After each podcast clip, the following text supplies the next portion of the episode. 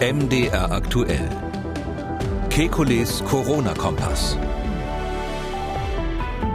Ist es richtig, Schülern zu verbieten, an die frische Luft zu gehen? Wann kann ich mit meiner Sportgruppe wieder in der Halle trainieren? Wieso schützt eine teure FFP3-Maske zwar mich, aber nicht andere Menschen? Wir wollen wieder ausschließlich Ihre Fragen zur Corona-Krise beantworten mit dem Virologen und Epidemiologen Alexander Kekulé. Ich grüße Sie. Hallo, Herr Schumann. Ja, die unterschiedlichen Beschränkungen und auch Ansichten zur Gefahr des Virus führen ja auch dazu, dass Menschen sehr verunsichert sind. So auch unser Hörer Markus Meyer aus Berlin. Er schreibt, dass es dort an einer Schule eine neue Hausordnung gibt. Da lesen wir mal kurz vor. Darin ist unter anderem vorgesehen, dass die Schüler nicht mehr an die frische Luft dürfen und sich während der gesamten Schulzeit unter Umständen also von 8 bis 14 Uhr in den Klassenräumen aufzuhalten haben, auch in den Pausen. Und er fragt, ist das in Ordnung? Na, das kommt natürlich auf die Situation dort an. Ich ähm, kann mir vorstellen, dass die Lehrer Schwierigkeiten haben, die äh, Schüler daran zu hindern, in den Pausen auf dem Schulhof den Abstand einzuhalten. Also nur so kann ich mir das vorstellen, dass das der Grund ist. Sonst gäbe es natürlich überhaupt keinen Grund, die Kinder nicht in der Pause rauszulassen. Aber praktisch gesehen ist es natürlich, ähm, wenn man sich so erinnert, wie das so auf Schulhöfen so aussieht und wie die Leute da durcheinander raufen, laufen na, und raufen wahrscheinlich auch noch, ist es einfach ähm, eine ganz schöne ähm, Herausforderung für die Lehrer, ähm, die dann voneinander wegzuhalten. Ich nehme an, das ist der Hintergrund. Mhm, aber grundsätzlich wäre es doch ähm, sinnvoll, äh, wegen Virenverteilung und Luftumwälzung Fenster aufzumachen und die ähm, Kinder rauszulassen, oder? Ja, das ist natürlich aus tausend Gründen sinnvoll. Äh, im, äh, Im geschlossenen Raum, gerade wenn viele Menschen im Raum sind und auch noch sprechen, das soll ja im Unterricht vorkommen, äh, falls da jemand erkrankt ist, dann verteilt er natürlich ständig kleine Virusmengen. Und wenn die Luft dann steht, dann ist es so, dass am Ende des Unterrichts natürlich da auch eine bedenkliche Konzentration im Raum entsteht. Ich nehme an, dass die zusätzlich natürlich einen Mundschutz tragen in der Schule, davon gehe ich einfach mal aus.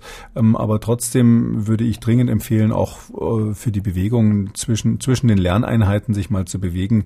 Ähm, das halte ich auf jeden Fall für sinnvoll und äh, deshalb würde ich eigentlich sagen, wenn es irgendwie geht, soll man die Kinder rauslassen. Angerufen hat uns in dieser Woche auch Herr Stangenberg aus Dessau. Er ist sage und schreibe 90 Jahre alt und lebt alleine. Und Folgendes hat er gesagt. Ich war vom 8. bis 10.4. im Krankenhaus. Meine Betreuerfamilie meidet den Kontakt jetzt mit mir über zwei Wochen lang, hat aber angekündigt, dass es noch länger dauern wird. Ist das richtig? Tja, normalerweise geht es bei uns im Radio, anders als in Krankenhäusern, nicht um Leben und Tod, aber hier haben wir uns dann doch Sorgen gemacht, haben Herrn Stangenberg versucht zu erreichen. Das ist uns auch gelungen. Und er hat inzwischen Entwarnung gegeben. Die 14 Tage Isolation sind seit gestern vorbei. Das betreuende Ehepaar kommt wieder, freut sich auch drauf. Er ist in den 14 Tagen dann über den Balkon, zumindest mit Lebensmitteln, versorgt worden. Aber grundsätzlich, ähm, wie geht man mit alten Leuten in Isolation um? Na, er war ja wohl vorher im Krankenhaus, wenn ich das mhm. richtig verstanden habe, ist dann entlassen worden. Da ist das erste Wichtige mal, dass man natürlich bei der Entlassung und die Tage vorher eigentlich schon mal testen kann, ob der Patient noch Virus ausscheidet. Ich nehme an, das war bei ihm so, sonst hätten sie wahrscheinlich nicht die Isolation angeordnet. Ähm, und wenn natürlich jemand noch Virus ausscheidet, dann ist das, was man typischerweise macht, sozusagen, äh, äh, dass man alle drei Tage ungefähr ähm, einen Test macht und guckt, ob der noch positiv ist. Und wenn der noch positiv ist, dann muss man es eben nochmal machen.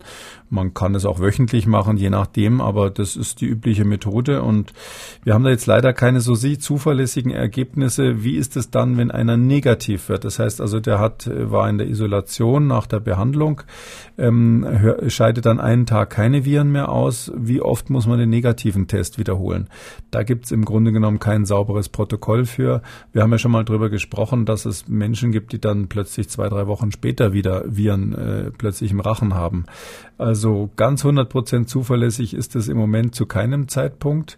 Aber ich würde mal sagen, wenn es wichtig ist und wenn die Betreuungsperson vielleicht zur Risikogruppe gehört oder ähnliches, wäre es sinnvoll, vielleicht ähm, dreimal im Abstand von drei Tagen einen Test zu machen. Wenn die alle drei negativ sind, dann äh, würde ich schon erstmal davon ausgehen, dass der ehemalige Patient keine Viren mehr ausscheidet. Hm.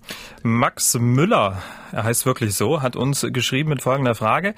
Ähm, Sie hatten in einem Ihrer Podcasts erzählt, dass eine FFP3-Maske mit Ventil andere Personen nicht schützen würde. Warum sollte eine FFP3-Maske andere weniger schützen als eine einfache OP-Maske?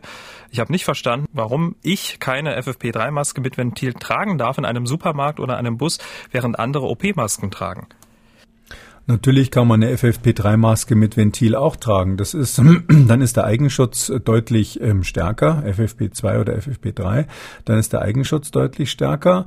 Ähm, ich würde mal sagen, das ist dann auch eine Maske, die überhaupt erstmal richtig effektiv denjenigen schützt, der sie aufhat. Bei den anderen ist es ja nur so ein kleinerer Effekt.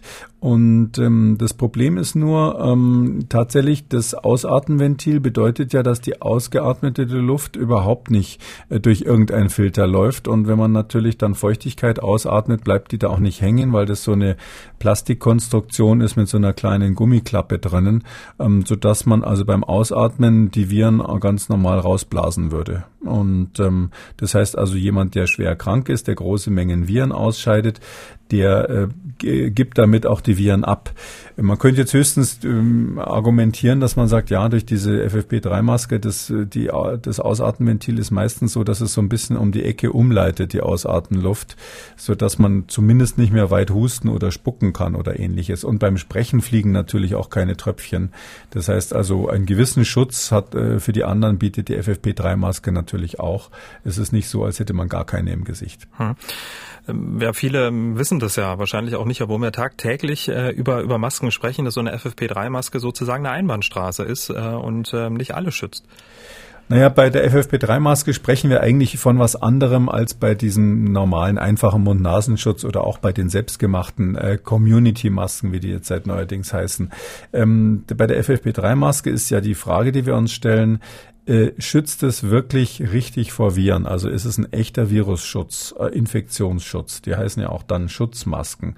Und da auf diesem Niveau, was natürlich eine Rolle spielt im Krankenhausbereich oder auch bei der Betreuung von äh, schwer, Schwerkranken oder von Risikopersonen, da ist es so, dass man auf diesem Niveau sagen muss, den, der sie aufhat, der wird geschützt und der, der dabei steht, der wird nicht geschützt, sofern das Ding ein Ausatmenventil hat. Es gibt übrigens auch welche ohne Ausatmenventil. Aber viele haben das eben und dann ist es sozusagen kein Infektionsschutz für die Umwelt. Ähm, bei dem Mund-Nasenschutz sprechen wir gar nicht in dieser Dimension von Infektionsschutz. Das darf man nicht verwechseln. Es geht hier nur um eine Reduktion der Infektionswahrscheinlichkeit, also einen gewissen Teilschutz, sage ich mal. Im Krankenhaus würde man nicht auf die Idee kommen, sowas zu verwenden dafür. Und ähm, auf dieser äh, auf dieser einfachen Ebene schützt natürlich eine FFP3-Maske auch ein bisschen die, die Umwelt, weil eben man nicht husten kann und nicht spucken kann und beim Sprechen die Tröpfchen nicht so weit fliegen.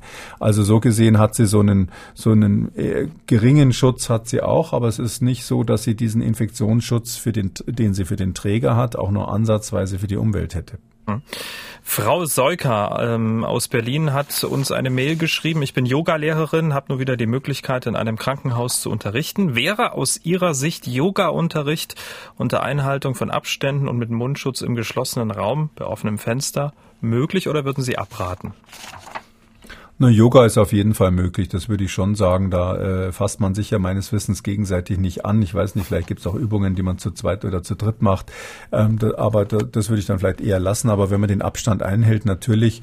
Und ähm, Mund-Nasenschutz wäre in dem Fall wahrscheinlich sinnvoll, wenn man halt im geschlossenen Raum länger ist. Und die Menschen strengen sich ja da durchaus auch an. Das ist ja zum Teil eine ganz anstrengende Sache.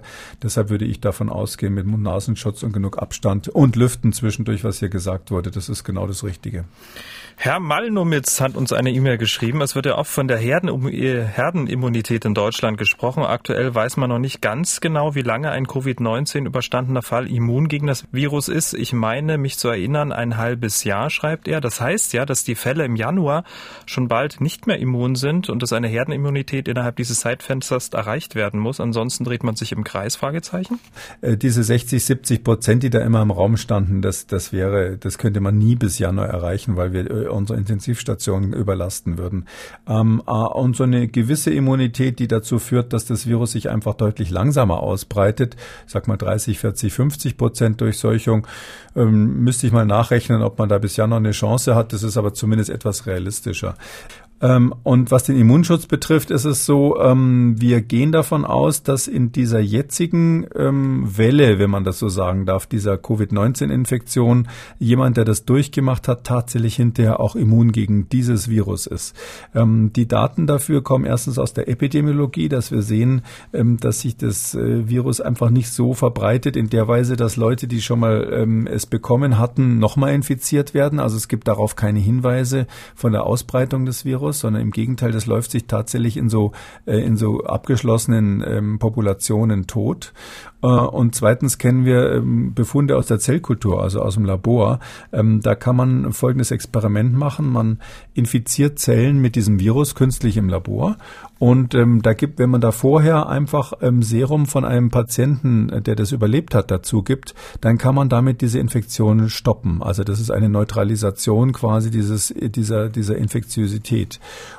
Und dass dieser Neutralisationsessay, wie wir den nennen, das ist so der Goldstandard, um zu gucken, ob Antikörper auch wirklich die Viren blockieren. Und das machen sie tatsächlich. Und daher gehen wir davon aus, dass jemand, der eben Antikörper gebildet hat, dass der tatsächlich hinterher immun ist. Aber das Virus könnte sich irgendwann mal verändern und dann sieht es ein bisschen anders aus.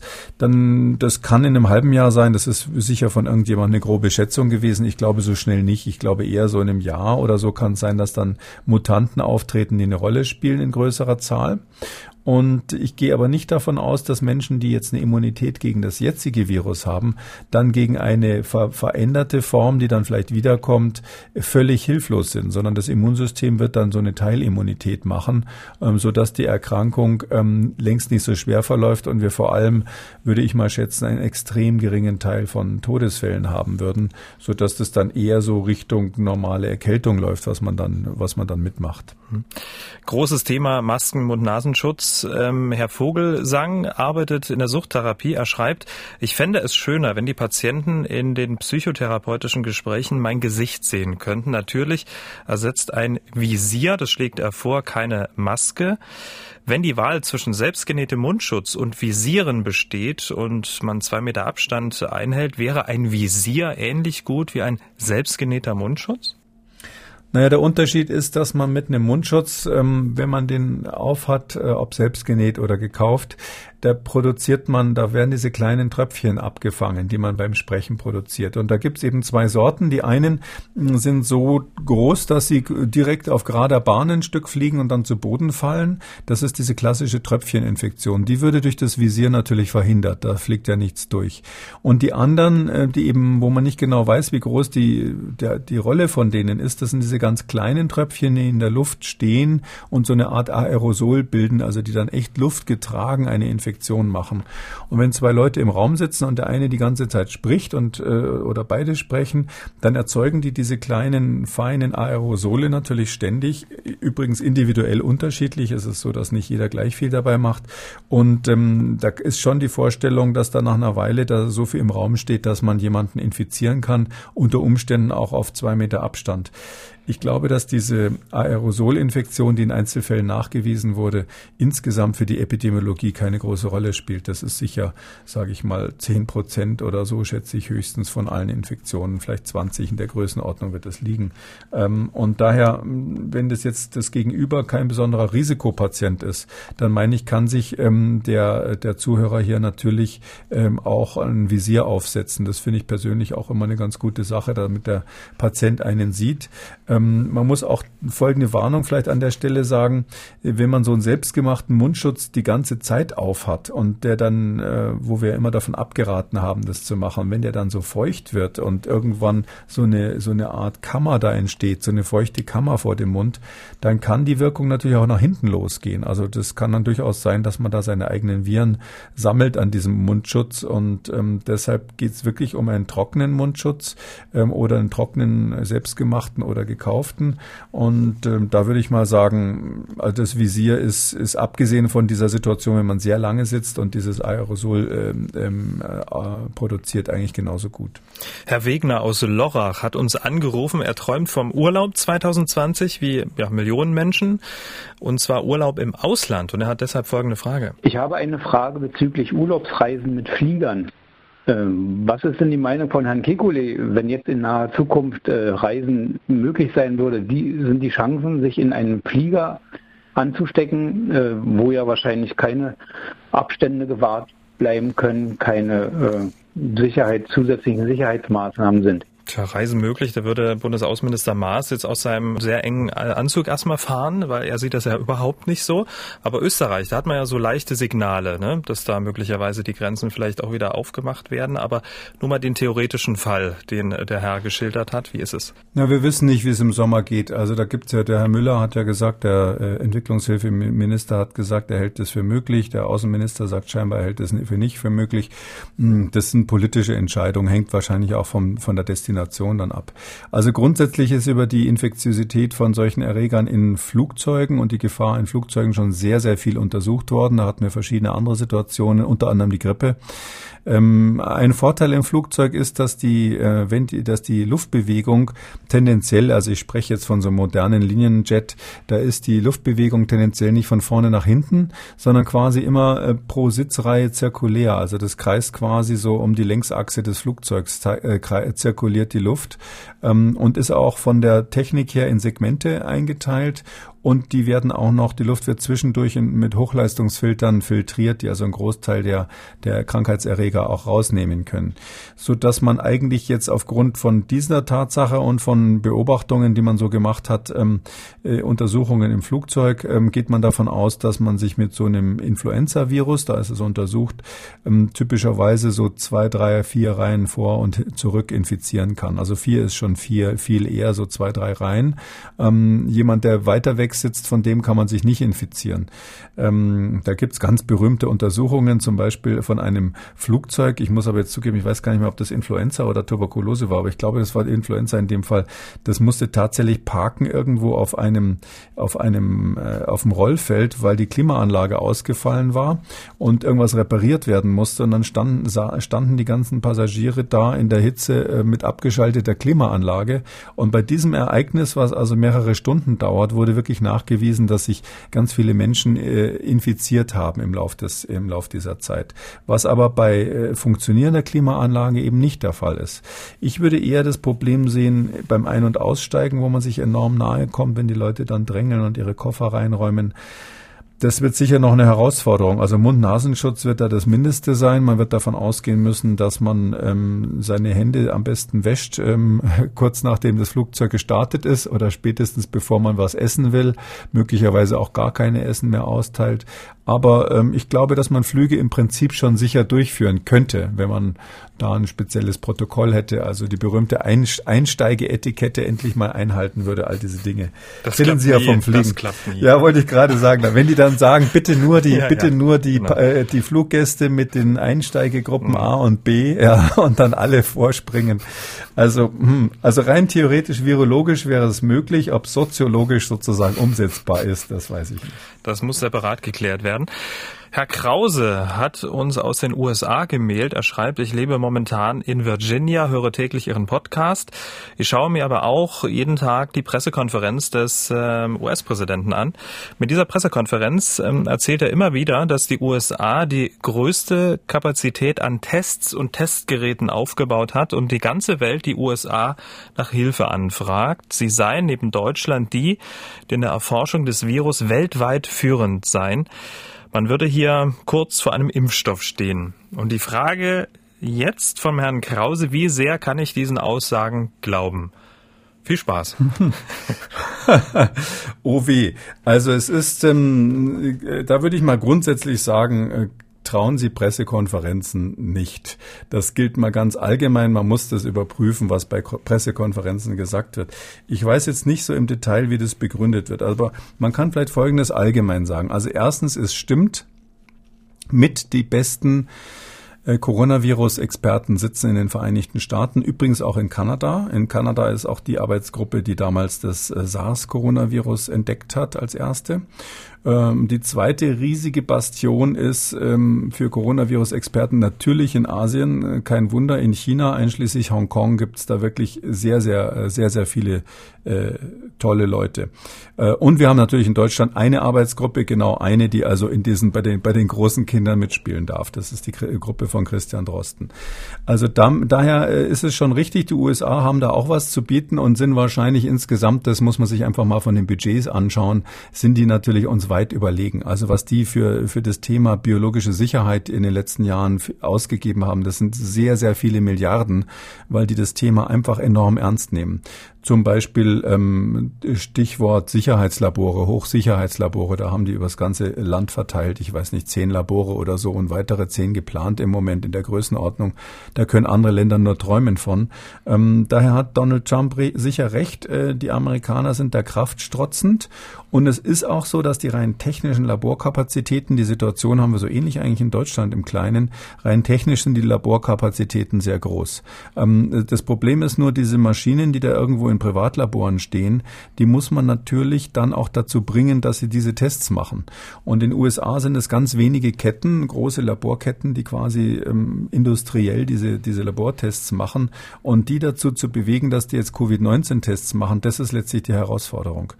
Ich glaube, das ist praktisch möglich und ich traue das auch den Vereinigten Staaten zu, dass sie da in kürzester Zeit sehr, sehr schnell nach, ähm, nachholen, was sie, was sie am Anfang versäumt haben. Ähm, wir haben in Deutschland das ja auch vorgemacht, wie man so also einen gewissen Zeitverlust wieder aufholen kann. Ähm, das ist aber, das Tragische ist eben, das gilt überall auf der Welt, äh, bei diese, die, das Virus vermehrt sich einfach exponentiell und je später man eine Maßnahme ergreift, desto äh, exponentiell unwirksamer ist sie. Man muss dann auch die Gegenmaßnahmen exponentiell starten, steigern und das Problem haben die jetzt in den USA, dass die einfach so wahnsinnig viele Fälle hätten. Wenn die früher angefangen hätten und konsequent das ihre ganze Kraft dafür eingesetzt hätten, dann glaube ich, dann hätten die Amerikaner das gut in den Griff kriegen mhm. Das, äh, deshalb ist es so halbe halbe. Also ein Teil stimmt, also nach dem Motto, wir könnten das, das ist alles richtig. Die Frage ist nur, kriegt es der Donald Trump mit seinem Krisenmanagement jetzt wirklich auf die Straße? Das kann ich jetzt nicht so beurteilen. Da muss man wahrscheinlich in Amerika mal genauer hinschauen. So, Herr Kekuli, wir sind am Ende des Spezials nur mit Hörerfragen. Sonst an dieser Stelle frage ich Sie ja nach einer positiven Nachricht für unsere Hörer. Heute kommt die positive Nachricht mal von unserer Hörerin, Frau Thiem. Guten Tag, mein Name ist Beate Thiem habe jetzt nicht unbedingt eine Frage, sondern ich möchte mal ein Lob aussprechen an Herrn Alexander Kekoli, ähm, denn ich bin blind und höre jeden Tag diesen Podcast an im YouTube und finde es sehr spannend und interessant, auch für mich, wo ich nicht sehen kann, kann ich allem folgen, was Herr Kekulé so erklärt. Und auch die Fragen und die Antworten, die er den Bürgern gibt, finde ich einfach super. Vielen Dank und einen lieben Gruß an das Team.